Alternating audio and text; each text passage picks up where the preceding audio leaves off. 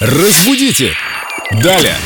Удивительно, но факт. Очень большой резонанс вызвали наши программы, посвященные словам «идиот», «мерзавец», таким негативным, оскорбительным, бранным словам. И нам пишут, ну хорошо, вы эти слова разобрали. А что вы скажете по поводу слова «подонок»? Вика, привет. Привет, друзья. Пусть это будет последнее такое негативное слово, последний подонок. Разберем? Разберем обязательно. С нами Виктория Полякова, культуролог, знаток русского языка. И, кстати говоря, слово «подонки» раньше существовало только во множественном числе. Подонки – остатки жидкости на дне бутылки вместе с осадком, которые там остаются.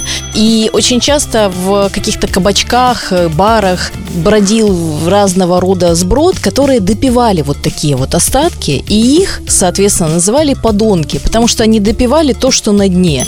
И есть еще такая параллель, люди, так сказать, оказавшиеся на дне общества, вот и называются подонками. И в прямом, и в переносном смысле, можно так сказать. Но это не значит, что они ведут себя плохо. Не всегда же так. Нет, не всегда, но, к сожалению, со временем они приобретали качества, которые только лишь дополняли эти характеристики. Не все так просто и не все так однозначно. У каждого из таких людей есть своя история, и я думаю, что не нужно к ним относиться так свысока. Но это я так считаю. Да, я с тобой согласна. Всегда нужно давать шанс. Да. И сказать, солнышко, что случилось?